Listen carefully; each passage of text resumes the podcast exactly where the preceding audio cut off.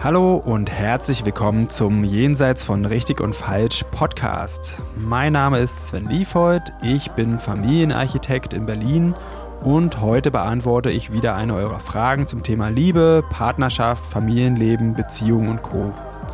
Ihr könnt mir gerne weiterhin Fragen zukommen lassen, am besten über Instagram. Da findet ihr mich unter sven.liefold.familienarchitekt und jetzt geht's los. Die heutige Folge ist eine ganz besondere Folge für mich, weil ich nämlich einen ganz besonderen Gast heute hier habe. Ich habe hier die herzallerliebste Christine bei mir. Christine ist die Mutter unserer beiden Söhne und meine Ex-Freundin. Herzlich willkommen, Christine. Hallo. Ich freue mich sehr, dass du mitmachst und bin so ein bisschen aufgeregt. Wie geht's dir? Oh, ja, ich bin auch aufgeregt. Mein Herz steht ganz doll. Okay, dann lass uns mal direkt zum Thema kommen. Ich habe dich eingeladen, weil ich dachte, eigentlich sind wir beide dafür prädestiniert, die Frage zu beantworten, die ich von einer ähm, Hörerin meines Podcasts bekommen habe. Und zwar fragt die, wie gehen Beziehungen nach dem Ende der Liebesbeziehung weiter? Wie kann eine Familie trotzdem eine Familie bleiben? Warum kann man nicht als Freunde weitermachen? Ist das nur ein Stolzthema? Mhm. Und ich erzähle erstmal kurz ähm, so einen Grobabriss unserer Geschichte. Wir zwei wohnen seit, glaube ich, fast elf Jahren jetzt zusammen und ähm, ungefähr ein bisschen weniger als die Hälfte davon als Paar und die andere Hälfte als Freunde und gemeinsame Eltern von zwei wunderbaren Söhnen wir haben da so einen richtigen Werdegang hinter uns seit der Trennung. Das war nicht, nicht von Anfang an äh, super. Und jetzt ist es einfach eine richtig, wirklich schöne, runde Geschichte für mich geworden, wo vielleicht auch andere ein bisschen ein paar Ideen draus ziehen können, wie das denn gelingen kann, wenn man eine Familie bleiben möchte. Wie empfindest du denn das so gerade? Das stimmt, das war ein harter Weg gewesen. Ähm, also das war die herausforderndste Zeit meines gesamten Lebens, mich von dir mhm. zu trennen und gleichzeitig aber hier zu bleiben, weil die ganzen Dinge, die mich gestört haben und die mir auf die Nerven, gegangen sind und mich angetriggert haben, die waren ja nicht weg, nur weil wir getrennt waren. Das war nur meine Idee, dass die dann weg sind. Und es hat, ich habe viele Herausforderungen gehabt, für die ich ähm, neue Fähigkeiten lernen musste, um die zu wuppen. Aber äh, ich empfinde das genauso wie du. Ich äh, genieße das sehr, wie sich das entwickelt hat. Und ich habe ein ganz komplett anderes Bild von Familie gehabt. Früher, als wir noch in einer Beziehung waren. Mhm. Schon auch angelehnt an meine eigenen Erfahrungen. Und im Laufe der Zeit und in Auseinandersetzung mit dir hat sich so ein ganz neues Bild entwickelt. Und ich finde das jetzt so viel schöner, als ich gedacht habe, wie Familie ist. Also ich genieße es auch sehr. Geht mir genauso. Also wenn jemand mir das vor zehn Jahren oder auch vor sechs Jahren äh, gesagt hätte, dass das mal so toll, so eine tolle Sache wird und sich so nach, nach Familie an, anfühlt wie, wie nie, nie zuvor, dann hätte ich auch dem Vogel gezeigt. Und da bin ich richtig glücklich drüber. Ja, schön. Und ich habe mir überlegt, wir fangen mal so beim, nicht beim Anfang an, sondern vielleicht bei der Mitte. Und das ist der Anfang der Trennung. Ah ja. Und das war wirklich vielleicht mal da erzählen, wie war, wie war das so direkt. Okay, jetzt sind wir kein Paar mehr, aber wir sind noch eine Familie und wir leben noch zusammen. wie wie ging es dir da? Ich muss kurz überlegen, das ist ja schon ewig her. Mm, ich weiß, dass ich ein unheimlich großes Bedürfnis nach Abstand hatte. Ich wollte einfach so weit weg von dir sein wie nur möglich und ich wollte mich, ja, äh, und ich wollte mich nicht mehr mit dem auseinandersetzen, mit all dem, womit du mich gestört hast, einfach hm. in meiner Komfortzone. Und ähm, habe mich unheimlich viel geärgert über dich in der Zeit. Und äh, jeder Streit, der gekommen ist, hat immer wieder mich in Frage stellen lassen, ob es wirklich eine gute Idee ist, weiter zusammen zu wohnen. Mhm. Und aber der Drang, irgendwie das hinzukriegen und auch irgendwie die Kinder nicht aufzuteilen, sondern dass wir beide irgendwie die Kinder gleichermaßen sehen, der war immer stärker gewesen als die ganzen Herausforderungen, weswegen das gehalten hat, dass ich nicht gegangen bin. Ja. Aber es war sehr, also es war echt nicht gut auszuhalten für mich in der Übergangszeit. Ja, also mir ging es genauso. Ich fand ja. das echt tough, also mit diesem Trennungsschmerz auch umzugehen und tatsächlich für mich dann ja irgendwo auch eine andere Person auf einmal vor Augen zu haben, was ich auch, was sehr schwer für mich zu verkraften war. Kalte, ablehnende.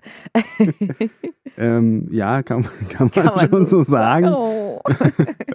ja, und gleichzeitig halt natürlich mit diesem Verlust äh, klar zu kommen und da wirklich eher auch so ein bisschen in dieser Opferposition mich erstmal so wiederzufinden. Das ja. war sehr, sehr hart für mich. Ja. Du warst und. auf jeden Fall auch derjenige, der viel mehr Verletzlichkeit gezeigt hat. Und das ist auf jeden Fall immer der härtere Posten. ja, ähm, weiß ich nicht. Nee, denkst du, denkst du, siehst du das anders? Naja, so bin ich halt. Also so eine Rüstung, ja. so eine krasse Rüstung anzuhaben, stelle ich mir jetzt auch nicht unbedingt ähm, leicht vor. Oder nee, es ist nicht erfüllend. leicht, aber es scheint erstmal einfacher. Okay. Wie hat sich das denn für dich angefühlt, eine, diese Rüstung anzuhaben? Diese naja, nicht gut, natürlich. Also ja. Hindsight. nicht gut, weil ähm, ich die ganze Zeit im Kampfmodus war. Es hat unheimlich viel Energie verbraucht, die ganze Zeit im Kampfmodus zu sein und in Angriffsposition und zu warten, irgendwie was um die Ecke kommt, um vielleicht loszuschießen, um mich zu verteidigen. Das ist natürlich total anstrengend und das würde ich jetzt auch nicht mehr so tun. Und Jetzt bin ich auch pro Verletzlichkeit. Pro Verletzlichkeit. Aber früher war das so und ich habe mich dann überlegen gefühlt, weil ich nicht das Weichei war in, von meiner Perspektive aus. Ja, ja. Das, ich erinnere mich dran, ja. auch ähm, so genannt zu werden. Ja. Oh. und ähm, ja, und also ich würde auch sagen, das ist eigentlich genauso anstrengend. Ich hab, mich hat es mhm. einfach viel Energie gekostet, mich immer wieder verletzlich zu zeigen und dann und dann verletzt auch zu oh, werden. Ja. Und für mich war tatsächlich auch ein Part zu lernen. Also wenn ich jetzt immer nur verletzt werde, dann muss ich mich auch jetzt gerade nicht verletzlich zeigen. Ich darf mhm. mich auch schützen. Mhm. Das war auch was, was ich ähm, gelernt habe. Also dadurch habe ich mich ja weiter zum Opfer gemacht. Ich habe mich verletzlich gezeigt und du hast zugestochen obwohl ich schon vorher wusste, du, du wirst das tun, mag jetzt irgendwie karmisch ganz edel klingen, aber es ist auch ein bisschen dämlich, muss ich, muss ich zugeben. Obwohl ich trotzdem gute Erfahrungen habe, damit dann das trotzdem immer wieder zu versuchen. Und wenn ich das Gefühl habe, okay, ich bin halt sicher hier. Also entweder ich habe das Gefühl, ich habe dich auch auf meiner Seite oder ich habe das Gefühl, ich kann gut für mich sorgen, wenn es anders ist. Ähm, warum bist du denn überhaupt mit mir zusammen wohnen geblieben? Nach der Trennung? Also ganz pragmatisch, weil ich die Kinder nicht eine Woche nicht sehen wollte. Und ähm, ich hätte mit dir drum kämpfen müssen. Ich, du hättest, so dachte ich, darauf bestanden, die Kinder definitiv 50 Prozent ihrer Zeit zu sehen. Und, ähm, und ich war nicht bereit, die, das aufzugeben, die, den, den Alltag mit denen zu verbringen. Und dich konnte ich nicht leiden. Okay. Das musste ich erst wieder lernen. Also mhm. ich, ich weiß, also ich habe diese Grundhaltung, ähm, dass ich ein Vertrauen habe, wenn Liebe einmal da ist, dann bleibt die. Und ähm, die wird halt verschüttet durch Groll und durch irgendwelche Erfahrungen, wo ich mich nicht gut ähm, um mich gekümmert habe. Aber die ist ja da. Ich habe, die war nur so zugeschüttet, dass ich keinen Zugang hatte zu dem, zu der Liebe, die ich für dich empfinde. Und äh, das muss ich erst wieder lernen, indem ich das freischaufel. Aber am Anfang ging es definitiv nicht um das Konzept oder um die coole Idee, was Neues zu probieren oder um mit dir in Verbindung zu bleiben, sondern es ging einfach nur darum, dass ich die Kinder nicht hergeben wollte. Mhm. Okay. Aber das war eine große Motivation. Ja. Vielleicht ganz kurz als äh, ähm, Erklärung. Also du hast gerade von Liebe zu mir geredet. Also du meinst da so eine tiefe menschliche Liebe, jetzt keine romantische Liebe. Nur, dass die, das für die Zuhörer Ach so, auch klar ist. Ähm, ja, na, ja, ja, keine Liebe, äh, keine Liebe, Liebe, Liebe halt. Liebe, Liebe, ganz innige Liebe, aber nicht, äh, nicht auf eine ähm, Paarbeziehung ausgelegt. Und deine Motivation? Du bist ja auch nicht gegangen. Also erstmal finde ich das gerade interessant, weil die Information ist noch ein bisschen neu, weil ich erinnere mich auch an so Sätze von dir, ja, wir sind ja eigentlich auch, sind ja auch Freunde. Also wir grundsätzlich, bloß weil es jetzt mit der Beziehung nicht klappt, wir wissen doch eigentlich, das war ganz, dass der andere in Ordnung ist. Ja, das war mein Wunsch-Ich. Das, das war nicht mein echtes Ich. Okay.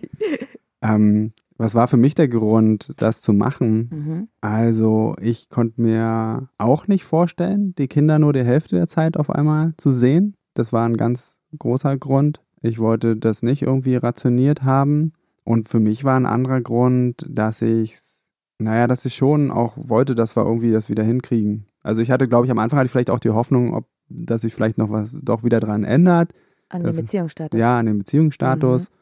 Und ähm, ich konnte es mir zu dem Zeitpunkt einfach auch gar nicht anders vorstellen, als Familie nicht zusammen zu sein. Mhm.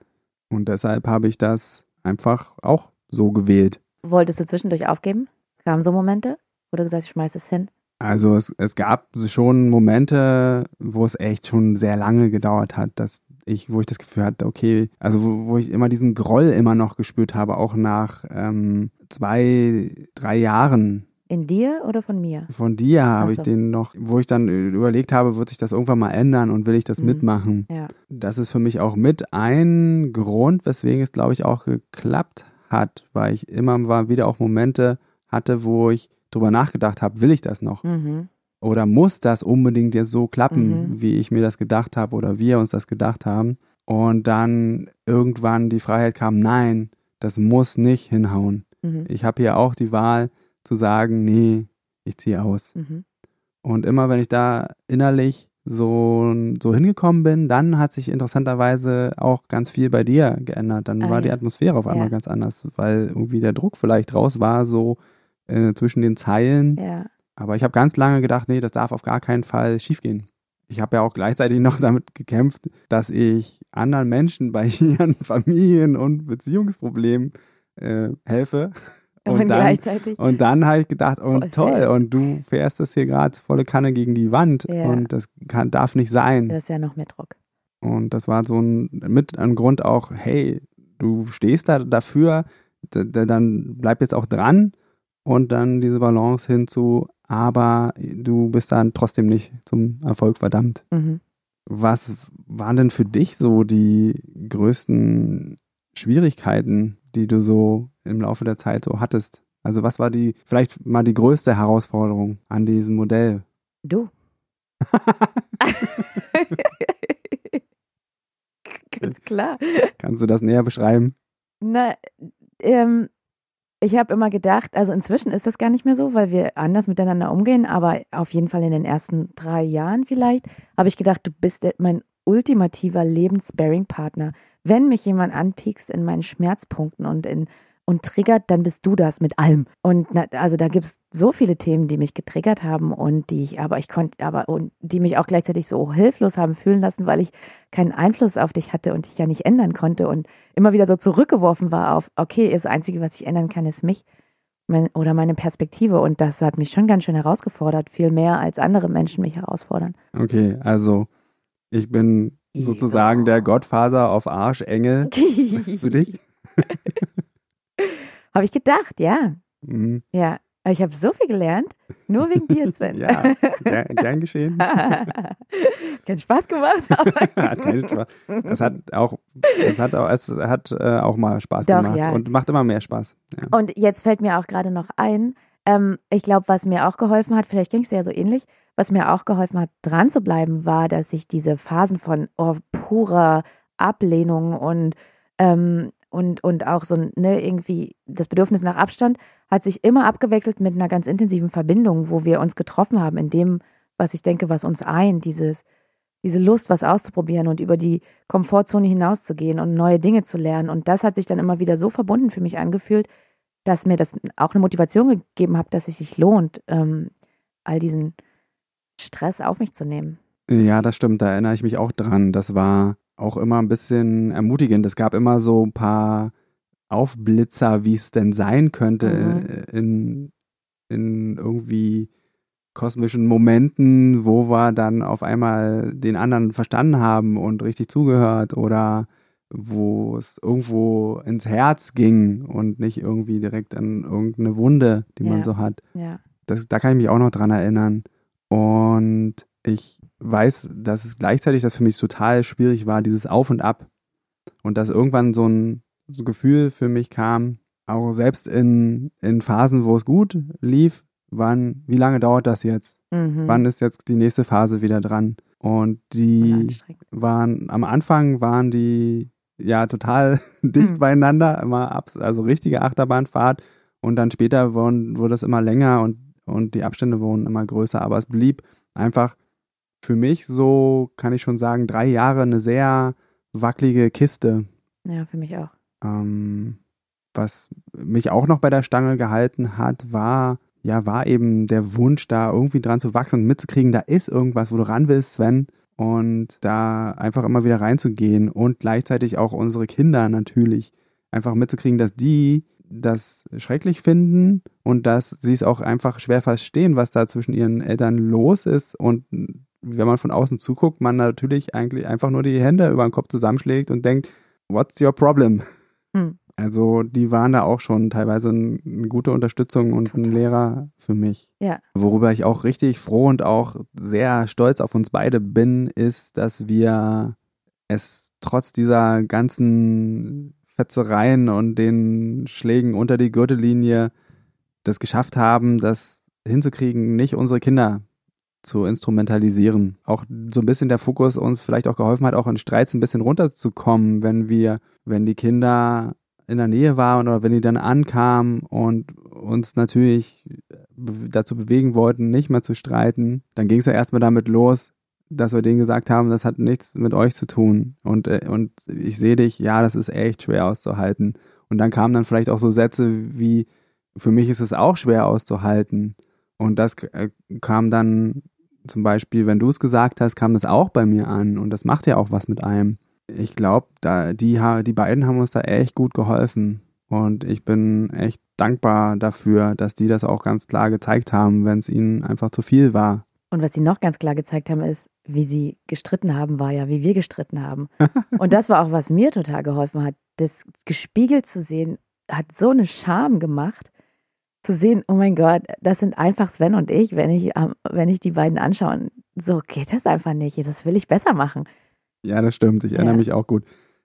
Also war immer ein bisschen versetzt, ne? Ja. So äh, ein ja. paar Monate. Aber das war echt krass, wie ähnlich die uns beiden waren und wie ich mich dann auch in, ich habe mich dann, glaube ich, in, meistens in Mattes wiedererkannt, ne? mhm. ne? Und du und Arne. Ja. Das war schon, na, also jedes Mal so ein Aha, Erlebnis. Ja, ganz schön schwer, fand ich auch. Ähm, ich erinnere mich auch noch, es ging ja auch um eine Herausforderung gerade. Eine der echt großen Herausforderungen für mich war, mitzubekommen, wie offen und zugewandt du in meinen Augen allen anderen begegnet bist. Natürlich ja. immer jeden Tag vor meiner Nase den Kindern gegenüber, wie nett du einfach warst und einfühlsam und mit allen ihren komischen äh, Spleens oder was halt jeder so hat, umgehen konntest und auch mit deinen Freunden und ich gefühlt die einzige Person bin, die das nicht bekommt. Nicht nur gefühlt. du warst definitiv die einzige Person, von der ich dachte, die hat es nicht verdient, dass ich nett bin. Mhm. War ja. echt wütend. Ja. ja. Also das war wirklich sehr, sehr schwer ja, zu ertragen. Ich kann auch nicht mal genau sagen, wie wie sich das geändert hat. Ich glaube, ich habe es immer mal wieder angesprochen und am Anfang waren die, Reakt die Reaktionen, genau, die Reaktionen von dir haben sich irgendwann geändert. Am Anfang war die Reaktion, ne, du hast es ja auch nicht verdient. Hm. und dann irgendwann wurde es, ähm, ja, stimmt, ähm, ich weiß, ich weiß, das ist so, hast du recht. Das war noch nicht irgendwie und ich will das ändern, aber ähm, ich, ich erkenne das an, dass das so ist. Ja. Und irgendwann ging es halt in eine Richtung, dass du dann von dir aus auch da äh, vielleicht dachtest, nee, irgendwie wünsche ich mir das schon auch anders hier zu Hause. Ja. Ja, das ist gewachsen. Was glaubst du denn, warum bist du dran geblieben, trotz aller Schwierigkeiten? Weiterhin die Kinder. Die waren ja immer noch klein, auch nach zwei Jahren Trennung waren die immer noch so klein, dass ich nicht, das nicht wollte. Und, und gleichzeitig habe ich ganz viel Neues gelernt und viele Sachen, die, ich kann mich erinnern, nach zwei Jahren war es wesentlich entspannter als, die, als direkt nach der Trennung und gleichzeitig war es aber auch noch unfassbar anstrengend. Und ich habe aber in den zwei Jahren so viel gelernt, das hat mich so bereichert. Und ähm, also dann, dann, da war einfach eine Aussicht, dass da noch mehr wachsen kann. Auch. Also für mich war es auch tatsächlich immer wieder diese Momente, wo ich das Gefühl habe, ich erkenne mich selber ein Stück besser. Ich bin noch ein Stück näher bei mir. Mhm. Ja, genau. Das ist, ähm, hast, das sind gute Worte dafür, genau. Sehr schön, ja. Danke. Ja. Also das war wirklich ein Hauptgrund, wirklich. Da hat sich in mir auch eine Welt aufgetan, die hatte ich vorher so nicht vermutet. Nämlich? Ähm, ja, überhaupt. Ich glaube, viel dichter dran an mir. Es ist ein bisschen schwer zu beschreiben. Mhm. Einfach, als ob ich mitgekriegt habe, dass vorher ein richtig großer Abstand war. Und auf einmal war ich so, hatte ich so eine, so eine Nähe und zwar mit mir. Aha ja, und überhaupt dann mitzukriegen, wenn ich was anders mache, dann wird mir, dann passiert auch was. Ja. Und einfach diese Entwicklung mitzubekommen, Ja. Das war auch so ein, ich weiß nicht, ob es zu viel gesagt ist, aber schon auch wie so ein kleiner Kick. Ja. Und da gab es jede Menge in den ganzen Jahren. Ich, das ist für mich wie so eine Weltraumfahrt, irgendwie neue Universen. Das Experimentelle hat schon auch was für sich. Ja, das ist wie so ein äh, Katalysator. Du Dinge, wo du vielleicht sonst länger für brauchst oder die du vielleicht nie entdeckst im ganzen Leben, die entdeckst du halt auf so einer Weltraumfahrt. Und so hat sich dann manchmal angefühlt, so, Ja. okay, dann, also ich habe in der Zeit habe ich das oft den Menschen beschrieben, wie du das Leben nach dem Tod, der Tod der Liebesbeziehung. Man erfährt einfach nicht, was auf der anderen Seite dann los ist. Ja. Ähm, also ne, zum Beispiel die ganzen Gefühle, die du hast oder was für ein Leben du dann hast, da das will man ja meistens auch gar nicht wissen. Ja. Und ich habe das halt alles mit, mitgekriegt und, und ähm, habe mich so ein bisschen auf der anderen Seite gefühlt. Mhm. Und das war schon scary, aber auch so, eine, so, eine, so ein Hauch Abenteuer. Mir ist auch noch eingefallen, dass ein Thema in unseren Streits war ja immer Schuld und Recht haben ähm, und viel rechtfertigen dafür, dass der andere einem zustimmt und man sich dann doch wieder richtig fühlt. Zumindest kann ich das für mich sagen, ähm, dass ich diskutiert habe mit dir bis zum Erbrechen. Nur damit du mich hörst und mir sagst, ja, ähm, stimmt, du hast recht. Und das hei- würde heißen, ich bin richtig mit dem, was ich empfinde und fühle und denke. Und das ist aber nicht passiert, weil du, du hast einfach weiter diskutiert und ich habe weiter diskutiert und ich habe einfach nicht diese, die Empathie von dir gekriegt, die ich gebraucht hätte und habe dir die Schuld daran gegeben. Und nach zwei Jahren ähm, hat sich das aber schon angefangen, habe ich das schon angefangen zu hinterfragen. Und ich habe nach zwei Jahren schon gelernt, dass du vielleicht möglicherweise gar nicht schuld bist an dem ganzen Stress, den ich habe. Und dass es äh, ne, irgendwie mit, mit Hilfe von gewaltfreier Kommunikation und, und ähm, den Ideen aus der Kinesiologie und allem, dass es wesentlich mehr mit mir zu tun hat als mit dir. Und hatte dann eben nach den zwei Jahren schon gelernt, dass da ganz viel bei mir liegt. Und da war ich einfach auch neugierig, das aufzulösen. Das hilft mir ja auch mit anderen Menschen. Du warst quasi meine Generalprobe, Genau, ja. um im richtigen Leben zu bestehen. Ich würde noch sagen, mehr als Generalprobe. Also ich habe dann auch, ich hatte noch einen anderen Begriff, das war so wie so eine Operation am offenen Herzen. Ja, Ja, also mir hat das auch für ganz viele andere Sachen ganz viel genützt. Alle, allen voran natürlich meine Liebesbeziehung. Das hat so doll voneinander partizipiert. Also sowohl auch meine Liebesbeziehung, da habe ich ja natürlich auch über die Sachen gesprochen, die ich mit dir erlebe. Und ich habe das Glück, da so eine tolle Freundin zu haben, die nicht mir immer einfach äh, vorbehaltlos zugestimmt hat, sondern einfach mal genauer nachgefragt hat und ähm, differenziert hat und versucht hat, auch mich für eine andere Perspektive zu erwärmen. Die kannte dich ja auch, oder er kennt dich auch. Ja, und also äh, vor allen Dingen, was zum Beispiel Streiten angeht, kann ich schon sagen, da habe ich sehr viel auch von unseren, äh, ich nenne es mal Forschungsergebnissen so mit in, in, in diese Beziehung gebracht. Und auch natürlich mit den Kindern. Und also das finde ich eine super Bereicherung. Vielleicht ähm, mal so zwischendurch für alle, die jetzt vielleicht denken, oh ja, das ist, ähm, ich, wir machen das auch. yeah. das ist jetzt ähm, das Ding. Ähm, ja, wenn ich das mache, dann klappt das auch. Also das kann sein. Also meine, ich würde es tatsächlich nicht empfehlen, das zu machen. Ja. Also ich würde sagen, wenn man das machen will, dann, dann, dann ist das definitiv ein Versuch wert. Aber ja, das, da musste schon auch ein klein bisschen leidensfähig sein, würde ich sagen. Ähm, also aus meinem Gefühl her äh, war es schon so drei Jahre, also sehr intensiv ein Jahr bis fast zwei Jahre Ja. immer wieder. Ja. Und dann, dass es sich, dass ich das Gefühl hatte, okay, oh, also durch, wir, durch das Gröbste sind wir jetzt wirklich durch und das ist eine stabile Kiste. Das war wirklich erst so nach drei Jahren. Das war eine ganz schön lange Zeit. Und selbst da war es nicht immer irgendwie super relaxed. Also, das Ja. ist, ähm, Also es gibt man gibt auch noch andere Wege, diese ganzen Sachen zu lernen. Ähm, aber auch auf der anderen Seite ganz klar, wenn man mitkriegt, hey, ich habe da wirklich Bock drauf, ich will so in die Untiefen der Beziehungsgeschichten oder meiner, meiner Seele eintauchen, dann go for it. Also das ist eine Reise, da gibt's echt viel zu entdecken. ja. Aber nimm dir Essen mit. ja. Ach so, und es ist auf jeden Fall auch, auch hilfreich, wie du gesagt hast, ähm, ne, noch einen Partner zu haben. Also ähm, die Partnerschaft, die ich zu der Zeit hatte, die hat mir total viel Halt gegeben. Das war mein Zufluchtsort. Und wenn ich den nicht gehabt hätte, dann hätte ich das nicht geschafft. Ja, stimmt. Das wäre auch jetzt, ähm, ist eine super Überleitung, wäre meine nächste Frage auch gewesen, was hatten dir auch geholfen in der Zeit? Und da würde ich dir ja zustimmen, bei mir auch ganz klar die Partnerschaft, äh, die Liebesbeziehungen, die ich ja. noch hatte. Und was mir auch sehr geholfen hat, waren die Sitzungen, die wir regelmäßig gemacht haben. Also zum Teil haben wir die regelmäßig gemacht, zum Teil haben wir die auch direkt, wenn es akut in einem Streit ähm, eskaliert ist, äh, gemacht. Und dann, da haben wir uns zusammengesetzt. Und ähm, der eine hat einfach runter erzählt, was einem alles gerade auf die Nerven geht. Und der andere sollte einfach nur zuhören. Ähm, also die Sitzung, die haben wir wirklich beide nur zu zweit gemacht. Wir hatten da jetzt niemanden, der uns unterstützt hat, leider. Aber wir haben, das war so ein guter Rahmen, den wir gefunden haben, um so ein bisschen den Fokus von richtig und falsch da wegzunehmen, gerade oder von dem ganzen Rechtfertigung und Schuld-Thema, was wir so miteinander hatten und der Fokus war ganz klar, oder der Rahmen war ganz klar gesetzt, hier geht es darum, den anderen das erzählen zu lassen, was er hat.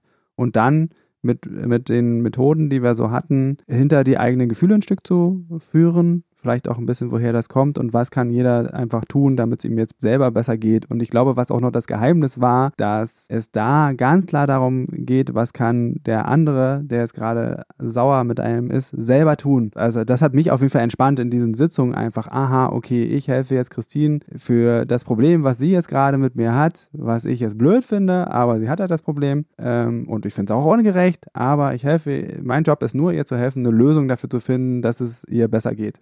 Und die und Lösung ich, hat nichts damit zu tun, dass du was ändern musst. Genau. Das ist sehr wichtig. Genau. Ja. Also ich glaube, das hat uns wirklich äh, gut geholfen. Ne? Ja. Wir haben das, ähm, also ich fand teilweise eine super Technik, Technik in Streits dann wirklich, also da bin ich auch ziemlich stolz auf uns, dass, dass wir dann das haben, gesagt ja. haben, okay, jetzt lass uns eine Sitzung machen und äh, wir kommen hier nicht weiter. Und dann haben wir das tatsächlich gemacht. Aber das war schon in unseren advancederen Zeiten, ne? Das stimmt, das ja, stimmt. Das, also da war ich von Anfang, nicht, am Anfang war ich da nicht einsichtig. Ja, hast keinen Bock Fall. drauf gehabt, ja. Nee. Ähm, ich einfach nur, dass du mich in Ruhe lässt. Und das war auch, ich fand es auch voll geil, weil am Anfang, wir haben halt quasi auch das nochmal als Chance genutzt, uns gegenseitig zu beschimpfen. Richtig also, ne, ja. jeder war dann mal dran. Ja. Äh, ich erinnere mich noch, die Technik war, ähm, also jeder hat dann seinen Zettel bekommen und der, das, der, der zugehört hat, hat dann immer mitgeschrieben. Halt wie so ein Coach oder Berater. Oder einfach nur, aha, das ist, ist das Thema. ja, zu. genau. Du bist so doof. genau. Ähm, das hat natürlich was mit mir gemacht. Mhm. Und dann habe ich mich schon, habe ich das aufgeschrieben, ich habe mich schon darauf gefreut, oh, das willst du danach noch sagen, das willst du noch sagen. Und dann war ich dran und dann hast du auf meinen Zettel aufgeschrieben, ja. meine Erwiderung darauf, wie ja. ich mich damit fühle. Ja. Und irgendwann und dann konnten wir nochmal tauschen und irgendwann haben wir dann gesagt, okay, es reicht, ist alles gesagt. Ja. Und jetzt, jetzt mach, äh, suchen wir uns da ein Thema, jeder so sein Thema raus und dann gucken wir dahinter. Aber das hat geholfen, zu schreiben. Ja. Zu schreiben, während der andere lamentiert, weil dann, dann, ähm, dann ist man beschäftigt mit was anderem und muss nicht irgendwie in die Verteidigung gehen oder zurück lamentieren. Also das hat schon, das ist echt eine gute Technik gewesen, ja. Ich würde gern noch auf die äh, Frage noch ein bisschen zurückkommen, mhm. nämlich, ob das ein Stolzthema ist, wes ja. weswegen, ähm, weswegen es so schwierig ist. Mhm. Da würde ich gerne erstmal was zu sagen äh, aus meiner eigenen Erfahrung und aber auch viel, was ich so mitkriege in, in meiner Praxis oder auch von Freunden, habe ich das Gefühl, dass es manchmal eher so ein Thema von Männern tatsächlich, dass die sehr, sehr, sehr leiden, also noch mehr leiden unter einer Trennung als als Frauen. Mhm. Und tatsächlich äh, trennen sich auch eher die Frauen mhm. als die Männer. Und das ist so ein, wie so ein Ring um Integrität. Also für mich war das auch, ja, auch super schwer auszuhalten, jetzt mich als so ein Opfer zu erleben. Hier passiert was, du machst es einfach und ich kann überhaupt nichts dagegen machen. Mhm. Und dieses, einfach diese, mit dieser Ohnmacht klarzukommen. Mhm. Und das ist nicht einfach damit umzugehen mit den, mit den Gefühlen. Und dann erlebe ich habe ich auch selber Gedanken so erlebt, ich, dass ich dir das irgendwie heimzahlen muss. Ich muss es irgendwo an irgendeiner Stelle wird dann was gesucht, wo ich irgendwie wieder in das Gefühl komme, ich habe hier auch Kontrolle. Ich, mhm. ich kann irgendwie doch irgendwie beeinflussen, mhm. was passiert. Ja, zum Glück habe ich diese Gedanken nicht ausgelebt. Berichtige mich, wenn da irgendwie das Gefühl ist an einigen Stellen. Aber was ich leider erlebe, ist, dass viele das über ähm, über Erziehungs- und, und, und Sorgerechtsgeschichten dann leider machen. Mhm. Und ich finde es sehr, sehr schade, aber ich kann es auch verstehen. Ja. Hast du da irgendwie eine Meinung? In Bezug auf, den, auf die das, Ursprungsfrage, das Stolzding. ähm, ja, ich kann was damit anfangen, wenn du das erzählst. Ähm, kann ich mir das gut vorstellen. Und ich glaube, ähm, das ist die Rüstung, die dann spricht. Wenn irgendwas aus Stolz passiert, dann ist der, dann ist die Mauer hochgefahren. Ich glaube, dass ich von mir selber, also ich kann das von mir selber sagen, dass ich zumindest früher echt alles getan habe, um kein Gefühl von Hilflosigkeit oder Ohnmacht zu empfinden. Mhm. Und da habe ich alle möglichen Mauern hochgefahren, um das nicht zu fühlen, weil das so schwer auszuhalten ist. Und ich glaube, in, in, Bezug auf die männliche Sozialisation kann ich, stelle ich mir das noch schwieriger vor, weil das ja alles noch mehr darauf ausgelegt ist, ähm, nicht verletzlich zu sein, als es bei Frauen ist. Also ich, äh, das spielt da definitiv mit rein und das erfordert auf jeden Fall viel Mauerarbeit. Die Mauerarbeit. Was ist, was meinst du damit? Naja, erstmal irgendwie das anerkennen. Ich habe jetzt die Mauer hochgefahren, das habe ich mit meinem, mit in meiner Partnerschaft gelernt. Ähm, wir haben uns das einfach gesagt. Wenn wir zickig geworden sind miteinander, habe ich äh, er oder mich gefragt, hast gerade deine, hast gerade deine Mauern hochgefahren? Und dann hat der andere ehrlich geantwortet, ja, stimmt. Und das hat erstmal schon mal irgendwie den Stress aus dem Gespräch rausgenommen. Und dann gab es entweder eine Pause oder wir konnten uns wieder verbinden, aber auf jeden Fall ist es ist der erste Schritt anerkennen, dass die Mauer hochgefahren ist. Und dann ist der Weg auch nicht mehr so weit, da irgendwie ein Loch reinzubohren und mal vielleicht mit dem Auge durchzulinsen.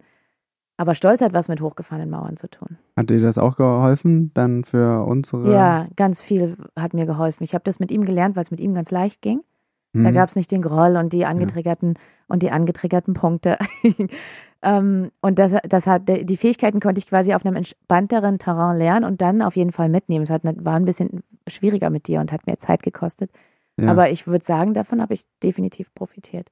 Okay, ähm, jetzt haben wir schon sehr viel erzählt. Ich würde Mhm. jetzt gerne so zum Ende hin gerne nochmal so ein bisschen zusammentragen. Wie haben wir das gemeinsam geschafft, eine Familie zu bleiben? Ich glaube, die Basis dessen war die gemeinsame Haltung, dass ähm, der andere nicht schuld ist. Dass die Themen, die uns antriggern und die Sachen, die uns am anderen ärgern und wütend machen, dass das unsere eigenen Themen sind. Und auch wenn ich ausgeflippt bin in Streits und wenn ich dir die Schuld gegeben habe und wenn ich total unreflektiert war und richtig fies, konnte ich trotzdem danach in mein Zimmer gehen und wenn ich mich wieder runtergefahren habe, war, ist mir bewusst, das ist, ich bin jetzt hier ausgeflippt und natürlich wäre es super toll, wenn du der Schuldige wärst, aber ich weiß, dass es nicht so ist. Und ich glaube, das hat uns beide verbunden und auch angetrieben. Zumindest war es bei mir so, dass Ja. das die Basis war, von der wir aus gestartet sind. Stimmt, kann ich mich auch noch dran erinnern, wenn ich dich dann irgendwann in dein Zimmer gelassen habe. Ja. war ja oft auch. Also das habe ich auch gelernt. Ähm, mein persönliches Lernfeld, okay, nicht jeder, jeden Konflikt kannst du sofort lösen. Mhm. Und ähm, wir Das haben hat ja teilweise, viel leichter gemacht, sage ich dir. wir haben ja teilweise dann darüber gestritten. ja. Ähm, Lass mich durch, nein, lass mich durch, nein. genau, wir müssen das jetzt klären. Ähm, ja, ich, ich persönlich, was ich festgestellt habe, was mir geholfen hat, dass ich irgendwann von meinen Vorstellungen losgelassen habe, wie eine Familie auszusehen Mhm. hat. Mhm. Mhm. Also da war wirklich, das war sehr tief drin Mhm. und, und auch ein echt großer Schmerz. Und so, so in meiner Vorstellung, die ich so hatte, ich bin auch ein Scheidungskind und wollte natürlich auch das so ein bisschen heilen. Mhm. Und ich mache das auf gar keinen Fall, diese ganzen Fehler, die meine Eltern gemacht Mhm. haben. Und ich habe dann auch festgestellt, ich hatte auch so einen gewissen Druck äh, in unserer Beziehung damals, ähm, wo wir noch zusammen waren. Das muss halt einfach klappen. Es, äh, Fehler is not an option. Mhm. Und dann irgendwie da zu sitzen, okay, jetzt, also ich wäre ja nicht mal glücklich geworden, wenn ich gedacht hätte, okay, jetzt Familie ist jetzt durch für dich. Du, ähm, was weiß ich, du kannst dann vielleicht eine neue Familie noch haben, aber was du dir mal vorgestellt hast, das geht nicht. Ja, ging mir genauso. Und dann irgendwann dahin zu kommen, und da hat mir auch meine Freundin sehr geholfen, die hat das nämlich gesagt, immer wenn ich gesagt habe, ich habe meine Familie verloren, dann Ja. hat sie gesagt, hä, wieso, ihr, ihr seid doch noch eine Familie. Und am Anfang habe ich das nicht so richtig begriffen, was sie damit meinte, aber es hat mich zum Nachdenken angeregt und irgendwann ist es so angekommen. Ich habe es halt immer wieder zu hören bekommen von ihr. Und das äh, ist auf jeden Fall ein ganz Glück. wich- ja, ein, ein ganz, eine ganz wichtige äh, Geschichte. Äh, Eine ganz wichtige Sache, die ich total essentiell finde und die gleichzeitig aber auch ein Dilemma von unserem Modell halt war, ist, dass wir uns weiter miteinander auseinandersetzen müssen. Das einfach festzustellen, die, die Probleme, die es in der, die in der Partnerschaft nicht gelöst wurden, dass die dass die, dass die bleiben, genau. Also entweder, dass es über die Themen nur Streit gab oder dass die äh, unter den Teppich gekehrt wurden oder dass man sie gar nicht wahrgenommen hat. Mhm. Ne? Die, die sind dann einfach wieder hochgekommen. Und da stelle ich auch bei ganz vielen anderen fest, dass die ihre Themen einfach nicht loswerden. Die mhm. finden die dann halt im anderen Gewand ja. Wieder. Ja, ja. Und dann, das ist, glaube ich, auch so ein bisschen dieser Frust bei einer Trennung. Oh, jetzt, ich, ich habe mich doch getrennt und jetzt muss ich mich mit dem Arsch oder der blöden Kuh immer noch auseinandersetzen. Ja, insbesondere wenn Kinder dabei sind. Ansonsten kann man das ja auch gut einfach blocken. Und das, ähm, das Gute halt dieser, die, dieser Lerneffekt war halt, die müssen, die Sachen müssen jetzt einfach gelöst werden, sonst ja. werde ich hier nicht glücklich. Mhm. Und die müssen, und mit gelöst werden meine ich, das muss irgendwo an den Punkt kommen, wo jeder einfach seinen Frieden damit hat. Dass es so ist, wie es ist, dass der andere so ist, wie er ist. Oder dass man selbst irgendwie sich so fühlt, wie man sich fühlt für mich die große Lernerfahrung war unter dem Zwang, dass ich das jetzt ohne dich tun muss. Ja. In einer Beziehung ja. war immer mein Bestreben, wir müssen das jetzt gemeinsam mhm. lösen. Mhm. Ähm, ich habe äh, aus meiner Sicht gar nicht mal das so gesehen, dass du jetzt das Problem lösen musst, sondern aber es war immer so ein Zwang, wir müssen das gemeinsam lösen. Ich kann das gar nicht ohne dich lösen. Mhm. Wenn du halt irgendwie arschig zu mir bist, dann musst du doch auch was machen. Ja, genau. Und dann war halt der Zwang, irgendwie was zu finden, weil du einfach nicht mitgemacht hast. Wie kann ich denn trotzdem es mir gut ja. gehen lassen ja. oder einfach gut für mich sorgen? Ja, das ist genau die gleiche Erfahrung, die ich auch hatte, ähm, dass du einfach nicht so mitmachst, wie ich das will. Und dass ich weiter irgendwie davon abhängig sein kann, wie die Atmosphäre hier ist und wie ich, wo ich mich hier fühle, wenn ich, äh, äh, indem ich warte, dass du dich auch veränderst. Aber das hat mich nicht glücklich gemacht. Und es gibt Möglichkeiten, habe ich gelernt, wie ich gut für mich selber sorgen kann, ohne dass ich dich verändere. Und das ist der einzige Weg gewesen, wie wir auch wieder zusammenkommen. Als, ja. als, als eine Familie mit einer gegenseitigen Wertschätzung. Und dies, glaube ich, dann hat dann angefangen zu wachsen. Ähm, mit diesem Erkennen. Würde ich auch, auch so sehen. Ja. Also für mich ist das wirklich ähm, eine fundamentale Erkenntnis und ich bin so dankbar dafür. Ich würde so runterbrechen, Veränderungen passiert, wenn einer was verändert. Ja. Reicht, also, wenn einer was tut. Genau, es reicht, wenn einer was ja. verändert. Das, dann läuft es einfach nicht so weiter wie bisher. Genau. Dann ändert ja. was, das was an der ganzen Maschinerie, sage ich mal, am. System. Das ist definitiv ein Key. Und da gibt es ganz viele Möglichkeiten, was zu tun. Mhm. Wollen wir noch so ein paar Bullet Points am Ende zusammentragen, so vielleicht einfach ja. an Sachen, wie, wie kann man das schaffen? Also vielleicht mal zusammengefasst, äh, als ganz großer Punkt, sich selbst reflektieren immer und immer wieder, ja. eigentlich ständig. Ähm, drüber reden, wenn man sich beruhigt hat, würde ich auch noch. Ja, die auf jeden Fall ähm, aus meiner eigenen Erfahrung ähm, Streits nicht eskalieren lassen, weil es immer destruktiv ist. Und ich war echt fies und ich war super destruktiv und ich habe echt, echt, niemand würde mir das zutrauen, wie fies ich sein kann. Nur Sven kennt mich so. oh ja, oh ja. und und da, weil ich völlig außer Kontrolle war und, und in die Ecke gedrängt und verzweifelt und das einfach eine Überlebensstrategie war, wie ich hier gut für mich sorgen kann. Und das muss ist einfach nicht nötig. Ich habe gelernt, Streits zu unterbrechen, bevor die eskalieren. Und das ist was, was ich ähm, auf jeden Fall empfehlen kann. Und woran merkst du das, wenn die eskalieren? Ich merke das im Bauch. Ich merke mhm. das im Bauch, wie ich wütend werde. Ich merke, wie ich den Drang verspüre, dem anderen jetzt weh zu tun, was Fieses zu sagen, irgendwas, und dann ist einfach rum. Oder ich merke, die Diskussion geht in die Richtung, wer hat recht und wer hat nicht recht. Und dann höre ich auf, weil das ähm, ist immer destruktiv. Ja, das habe ich auch gelernt. Einfach, wenn ich dann man kriegt es ja nicht immer gleich mit, ne? ja. ne? auch jetzt wir beide nicht, nee. auch nach all den Jahren. Aber schon manchmal. viel schneller. Also das hat sich so ja. entwickelt und es wird immer, immer leichter. Äh, ja, finde ich auch. Äh, es passiert auch uns immer noch und das ist auch nicht schlimm, aber einfach dann dieses Feststellen, okay, hier geht es jetzt gerade um Recht haben und dann zu sagen, okay, lass uns den Streit einfach unterbrechen und ja. später nochmal miteinander reden. Das ist wirklich so wie so ein Training, ja. würde ich sagen aber auch eine Fehlerfreundlichkeit dem anderen und sich selbst gegenüber, die hat sich auch eingestellt, dann auch zu sagen, ey, habe ich verkackt jetzt, war echt eine war echt eine Scheißdiskussion und tut mir leid.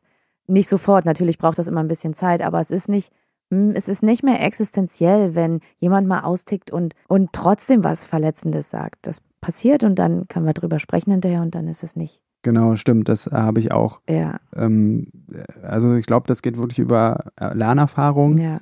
Diese Feststellung, die ich da gemacht habe, okay, selbst wenn sie jetzt total fiese Sachen sagt, eigentlich, sie leidet mindestens genauso wie du gerade. Das ist vielleicht sogar ein Anzeichen dafür. Und dann, dann geht sozusagen die Kugel an mir vorbei in dem Moment. Also es hilft mir wirklich, dieses Wissen, das fühlt sich auch gar nicht irgendwie von oben herab an oder dass ich dich bemitleide. Es, es schafft nur so eine Klarheit mhm. für den Moment. Ah, gut. Und das äh, finde ich auch sehr gut. Ja.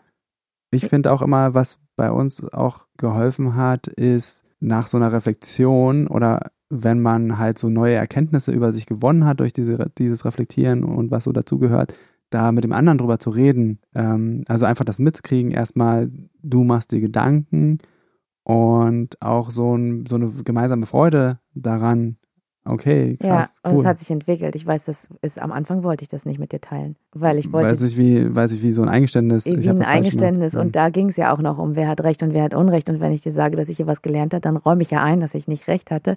Und das konnte ich am Anfang nicht. Das ist auch erst gewachsen. Ja, aber definitiv. Ja.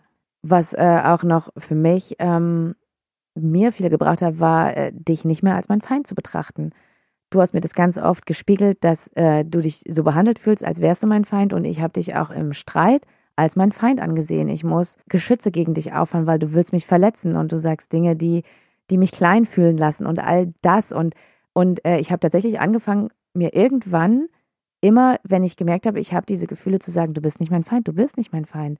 Du willst das Gleiche wie ich. Du willst, dass es hier gut läuft. Du willst mich nicht verletzen, du willst ähm, eine gemeinsame Ge äh, Familie schaffen. Und ich musste wirklich mir das wie so eine Option immer wiederholen, um da meine Haltung zu ändern. Und das hat tatsächlich funktioniert. Nicht sofort, das hat eine Weile gedauert, aber ich habe mich immer, das irgendwie stoisch in meinem Kopf immer wiederholt, du bist nicht mein Feind, du bist nicht mein Feind, du bist nicht mein Feind, du willst das Gleiche wie ich. Das mhm. hat schon geholfen. Klingt ein bisschen psycho. nee, finde ich gut. Ist auch ein wichtiger Punkt. Mhm. Was ich vorhin auch schon angesprochen hatte, was ich, ein zentraler Punkt ist, ist Selbstfürsorge. Wirklich dann auch irgendwann loslassen zu können und zu wissen, ich kann mich hier auch selbst um mich kümmern. Wie, oder das vielleicht auch wie ein Gewitter zu sehen und dann, ich ähm, gehe dann halt nicht raus, wenn es draußen blitzt oder wenn es regnet, nehme ich mir einen Regenschirm mit, einfach, wenn so emotionales Wetter äh, auftritt, dann einfach zu wissen und das auch im Fokus zu haben, erstmal, ich guck mal, was ich jetzt selber erstmal für mich tun kann. Ich war da wirklich sehr verhaftet drin. Wenn das jetzt so ist, wie es ist, die Situation, dann kann ich damit nicht leben. Und jetzt dann auszuprobieren, okay, wie kann ich denn vielleicht trotzdem ein kleines Stückchen für mich sorgen? Ja. Das finde ich einen wichtigen Punkt. Ein anderes Ding für mich wäre auch noch immer mehr dahin kommen, die eigenen Grenzen und des anderen anzuerkennen. Ja, ohne zu bewerten. Ohne zu, genau, ohne die zu bewerten. Die Ultra-Challenge. Ja. und dann das zu akzeptieren, dass ja, es so ist, wie es ja. ist und sich selber ja, zu akzeptieren. Das ist so hilfreich, weil erst dann kann was Neues entstehen. Wenn ich nicht den anderen in meinem Kopf so sehe, wenn ich dich nicht so sehe, wie ich dich gerne haben will, sondern, sondern dich so sehe, wie du tatsächlich bist. Und erst dann ist Raum, dass du mit deinen Grenzen und deinen Ressourcen und ich mit meinen Grenzen und meinen Ressourcen tatsächlich irgendwie was Neues kreieren können. Aber das geht tatsächlich nur so. Genau. Und so zum Abschluss fällt mir noch ein, als ich, ich wollte gerade schon wieder zentralen Punkt sagen. Ich sage glaube ich das bei jedem jetzt, dass es ein zentraler Punkt ist, aber ich finde die alle sehr wichtig. Ja. Ähm, deswegen nenne ich das jetzt auch nochmal einen zentralen Punkt, nämlich ähm, einen friedvollen Umgang mit den eigenen Gefühlen zu finden und auch den Gefühlen des anderen, beziehungsweise würde ich da auch noch dazu sagen, wenn wir davon sprechen, mit den Gefühlen des anderen umzugehen, geht es dann doch wieder um die eigenen Gefühle, die die Gefühle des anderen in uns auslösen. Also ich habe mitgekriegt, es geht bei ganz vielen Sachen darum, einfach Gefühle zu vermeiden. Ähm, und, oder, oder dass Gefühle nicht sein dürfen, Gefühle zu bekämpfen oder der andere darf diese Gefühle nicht in mir auslösen. Wie kannst du mir sowas jetzt sagen? Du weißt doch, dass mir das wehtut. Mhm. Oder so eine, so eine Geschichten. Mhm. Ähm, ja, alles wichtige Punkte. Haben wir noch irgendwas vergessen? Ich würde sagen, ähm, zusätzlich zu der gemeinsamen Haltung, die irgendwie so eine Baseline ist, ist, dass die einzige Möglichkeit, wie das für uns gut gegangen ist, ist das Commitment zueinander und dass wir, dass wir beide ein unfassbares Durchhaltvermögen miteinander hatten. Und ähm, ich habe mich so oft gefragt, ähm, ist es jetzt schmerzhafter, diese Beziehung und weiterzuführen und versuchen, diese Familie wieder gut hinzukriegen? Oder ist es schmerzhafter, das alles hinzuschmeißen und die Kinder alleine zu haben oder im, im Wechselmodell. Und die Vorstellung, das im Wechselmodell zu machen, war immer schmerzhafter. Und das war ja, die Kinder waren unser Commitment und auch der, des, der experimentelle Charakter dieses Familienkonzepts, was wir versucht haben aufzubauen, das war auch ein großes Commitment, finde ich, was uns unser Durchhaltevermögen bestärkt hat. Ja, also ich würde auf jeden Fall sagen, durchhalten ist ja. eine gute Fähigkeit, die man dafür braucht ja. und Gründe, um durchzuhalten. Ja, genau. Und die müssen irgendwie wahr für einen sein. Die müssen sich ähm, essentiell anfühlen. Und keine Angst haben, die Komfortzone zu verlassen, beziehungsweise Angst haben, die Komfortzone zu verlassen und trotzdem nicht aufzuhören, nur weil man Angst hat. Also Angst nicht als, als ein Stoppschild zu sehen, sondern als, als Motivation.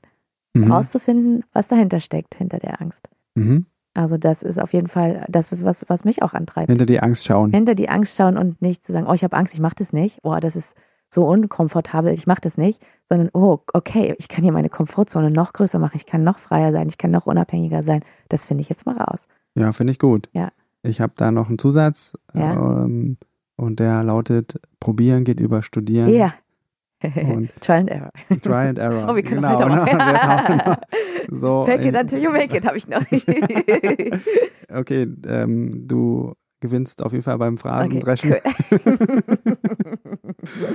Ähm, gut, ich würde sagen, wir haben wirklich eine Menge erzählt. Ich danke dir sehr, dass du hier dir die Zeit genommen hast, mit mir darüber zu reden. Und auch an der Stelle nochmal, ich bin total dankbar dir und mir, unseren Kindern, meiner Freundin und ich danke der Academy meinen Eltern, äh, dass wir das gemacht haben. Also ähm, wirklich, dass ich hätte mir das nie zu träumen gewagt, ja. was da so hintersteckt und ja. nicht nur jetzt einfach für uns als Familie, sondern einfach generell für mich mhm. und noch ähm, auch meine Liebesbeziehung.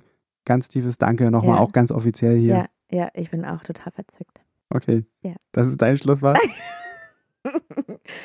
also ich kann mich dem anschließen. Ich bin auch, also gerade jetzt auch nach dem Gespräch, wo wir das auch alles nochmal so ein bisschen Revue passieren lassen, bin ich so erfüllt von Liebe und Dankbarkeit, dass wir jetzt da sind, wo wir sind und wer auch immer Lust hat, diese Reise anzutreten und sich mit diesen Dingen auseinanderzusetzen, das ist einfach so ein Geschenk. Also ich, äh, ich werbe.